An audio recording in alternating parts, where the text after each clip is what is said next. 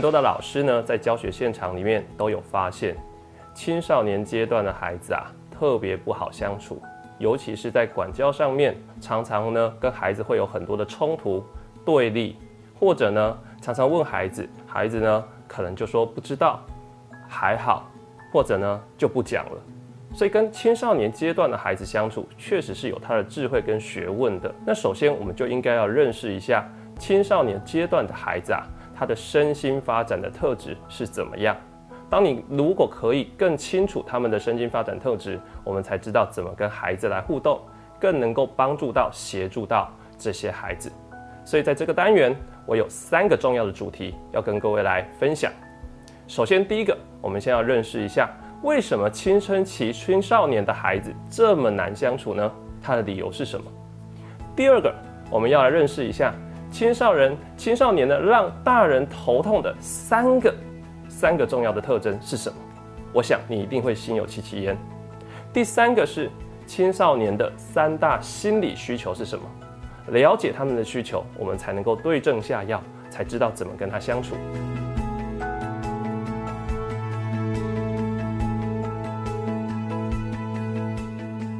好，首先我们就来先谈一谈青少年为什么这么难相处呢？我要告诉你的是，他不是故意的。中学阶段大概就是青青少年期的时候，那这这个时候的老师是特别头痛、特别辛苦的，因为你有很多的人生智慧，有很多很好的学问知识想要跟孩子分享。可是呢，孩子情绪起伏很大，孩子呢有时候常常冲动之下就会对你说出一些不礼貌的话哦，甚至呢很多时候就好像故意在唱反调。那为什么会这样？因为这个是因为他们的大脑。理性的部分没有办法帮情绪的部分踩刹车，他们没有办法帮他们的冲动来踩踩刹车啊，所以说出一些不礼貌的话。那常常他们说出来之后，他们可能立刻就后悔了。这其实是来自于在青春期这个阶段呢，我们的生理发育的关系。随着我们第二性征的发展，我们的大脑也处在一个高度的一个剧烈变化的时候。那这个时候，我们说这个时候的青春期的大脑叫做风暴期。所以孩子们的大脑其实是非常混乱的，他的荷尔蒙常常处在一个呢失调的状态，所以也会导致他的情绪呢展现是比较大的起伏。有的时候呢突然会间会暴怒，很高涨的情绪，可是呢有的时候又掉到一个非常沮丧、低落的情绪低谷之中，然后这两者之间的转变是非常大的，所以这往往就会常常让大人、常常让老师会觉得他们捉摸不定。觉得他们难以预测，甚至会觉得很难跟他们相处，好像他们故意要唱反调。那我常常会跟很多老师讲说，当你遇到孩子有这样子很大的情绪展现，很难跟他们相处的时候，你就告诉自己说，这不是他故意的，这不是他故意的，因为这是他其实这个阶段的孩子，他们呢生理影响占的比较大的部分。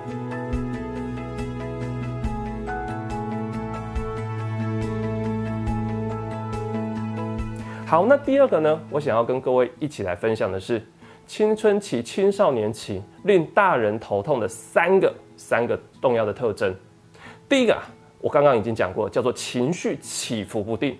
你一定大概有这样子的经验：你今天在课堂上，你发现一个孩子啊，趴在趴在桌上，好像闷闷不乐的样子。你想去关心他，你你走过去拍拍他，说：“同学，你怎么啦？发生什么事啦？”然后呢，他抬起头看着你说：“没事。”可是明明他脸上就有事啊。然后你再继续问他：“我看你就有事啊，你跟老师说好不好啊？”然后这个同学呢，他呢又再跟你讲：“没事啦。”好，这个时候你再关心他，怎么会没事呢？你说出来没关系，老师会帮你。这同学又说什么？就跟你讲没事嘛。哎呦，你不要一直管好不好？哇，这个时候对很多的大人，对很多老师来讲，我出于一个善意要关心他，可是他突然间他就用暴怒的方式来回应我，好像我是多余的，好像我很烦，于是很容易就激怒啊我们当老师的。那这个是一个正常现象，因为这个时候他大脑发育，他生理发育的关系，常常他的情绪来得快，去去的也快，常常是反复无常，难以预测的。而这个时候的孩子，其实他也正在学习怎么调节自己的情绪，所以有很多的孩子呢，在情绪冲动来的时候，有时候呢出去跑一跑，打个球之后，你会发现，哎，他其实就好多了。再来，第二个很重要的就是，这些孩子啊，往往呢在对大人、对老师说出一些比较白目或不得体的话。哎呀，你很烦呢，啊，不要管呐，吼，很讨厌呢，干嘛一直管？好，不要啰嗦。像类似这样的话说出来之后呢，他们立刻就会后悔，他们立刻啊，我好像讲的不对的话 啊，我怎么可以对老师这么不尊重？但是呢，当他发现的时候，他会立刻跟你说，老师对不起，我说错了啊，老师我刚刚不该这样说。不会的，因为第青少年，青少年有第二个很重要、令人感到头痛的特征，就是他们死要面子。他们非常爱面子的，所以他们有错，他们即使做错了，他们不一定会承认。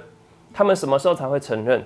他们只有在感觉到跟你互动是非常安全的状况之下，他们呢感觉到被尊重，也而且感觉到被接纳的时候，他们才会告诉你说啊，我刚刚做错了。他们才会坦诚。所以如果我们可以了解这一点的话，有的时候我们就去体谅一下啊，孩子有时候不是故意的，而且他们爱面子，我们是不是留给他一点余地？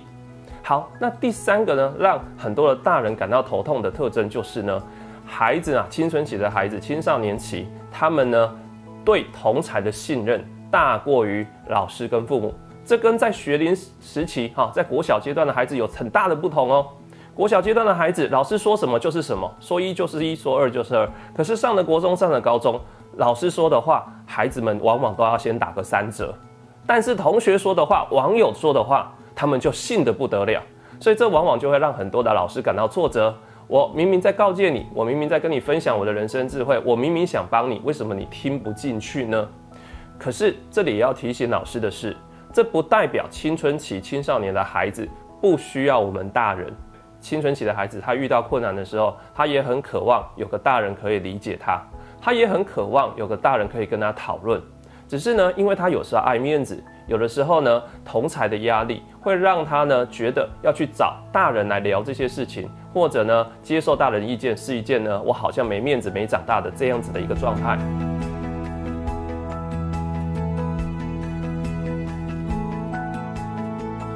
第三个部分呢，我要看你分享的是青春期、青少年期的三大心理需求。一旦一个孩一个孩子他的心理需求被满足的时候，我们当师长、当老师的。我们才有办法呢，在他的面前会有影响力，你说的话才会被他听进去，他才会敞开自己，于是你才有机会跟他做比较理性的一个讨论。好，那孩子的心理需求主主要有三个，第一个叫做自我价值感，第二个归属感，第三个独立自主。好，那这三个我必须讲，其实人类的终其一生，这三个心理需求都是很重要的，你都需要。只是在青春期、青少年期这个阶段，这三大心理需求会特别凸显，也就是他会特别用各种的方式来向外界、来向大人争取。好，那自我价值是什么呢？自我价值就是呢，他想要被看见、被重视。所以，满足一个孩子自我价值最好的方式，就是让他感觉到自己是重要的。所以他需要有成就感。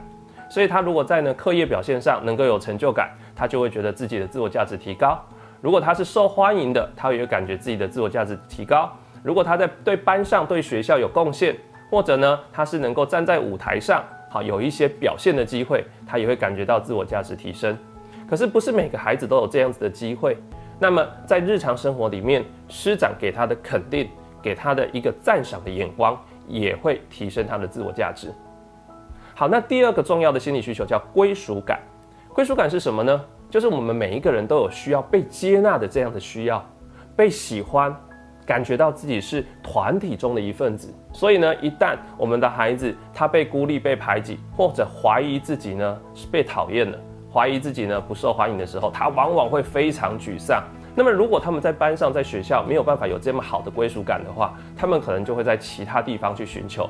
例如说，在外面有其他的团体，或者他的网络上面、网络上面、网络上面的人际关系，如果让他感觉到是被被关心的、被接纳的，那他可能也会呢常常在那里寻求归属感。好，再来第三个叫独立自主，这个是特别重要的，因为在青少年阶段，我们的孩子会想要自己做决定，为自己的人生做决定，为自己的生活大小事做决定。可是麻烦的是，在青少年这个阶段，我们的孩子啊，往往他们呢能够决定的空间很有限，因为从早上每天早上起床，一直到放学，一直到晚上啊啊睡觉前，这这个醒着的时间，其实常常行程都已经被大人规范好了。这些让我们的孩子在生活中会缺少一些主导权。那这个时候，他会更渴望自己能够做决定，做人生的决定。所以呢，你常常会听到很我们的孩子会告诉我们说：“哎呀，你不要管那么多啦，老师，你可不可以不要管那么多啦？”所以你看，我们的孩子如果他不断的在跟你对抗的时候，有时候他就是在展现自己独立自主的一面哦。他其实不是为了反反对而反对，其实他是想要争取自己做决定的空间。所以老师们不妨呢看懂了这一点，你可以呢适时的让孩子给他一些有限的选择，例如说在一些规矩的定定上面，让孩子有一些空间，你可以选择 A，可以选择 B，而不是只有 A，呃不能做 B 啊啊有这个叫有限的选择，往往让孩子感觉到，哎我自己可以规划我的人生的时候，我就会比较愿意呢跟大人来合作，这个是独立自主。那特别是在孩子在升学的时候，我们也要能够信任孩子，跟孩子充分的讨论，让孩子自己来决定规划自己的未来的发展方向。这个也是一个很重要的孩子的心理需求。在这个单元中，我们已经理解青少年为什么那么难相处了。那是因为啊，他生理发育影响了他大脑的发展，影响了他对自己情绪冲动跟控制，所以没有办法做出很理性的判断。不代表他不懂，而是他没有办法控制自己。这也不是他故意的。如果我们可以理解这一点的话，那么呢，在跟孩子相处的时候，我们不妨多做一点体谅啊，多多体谅，不要在小事上面跟他们针锋相对、钻牛角尖，也给孩子多一点信任、多点鼓励，让他感觉到他是重要的。在适时的时候，也给孩子多一点选择或主导的空间。相信我们跟孩子呢相处起来就会比较没有那么紧张，而且比较自在。彼此都感觉到是舒服的。我是陈志恒，智商心理师，让我们慢慢练习和青少年相处的更好。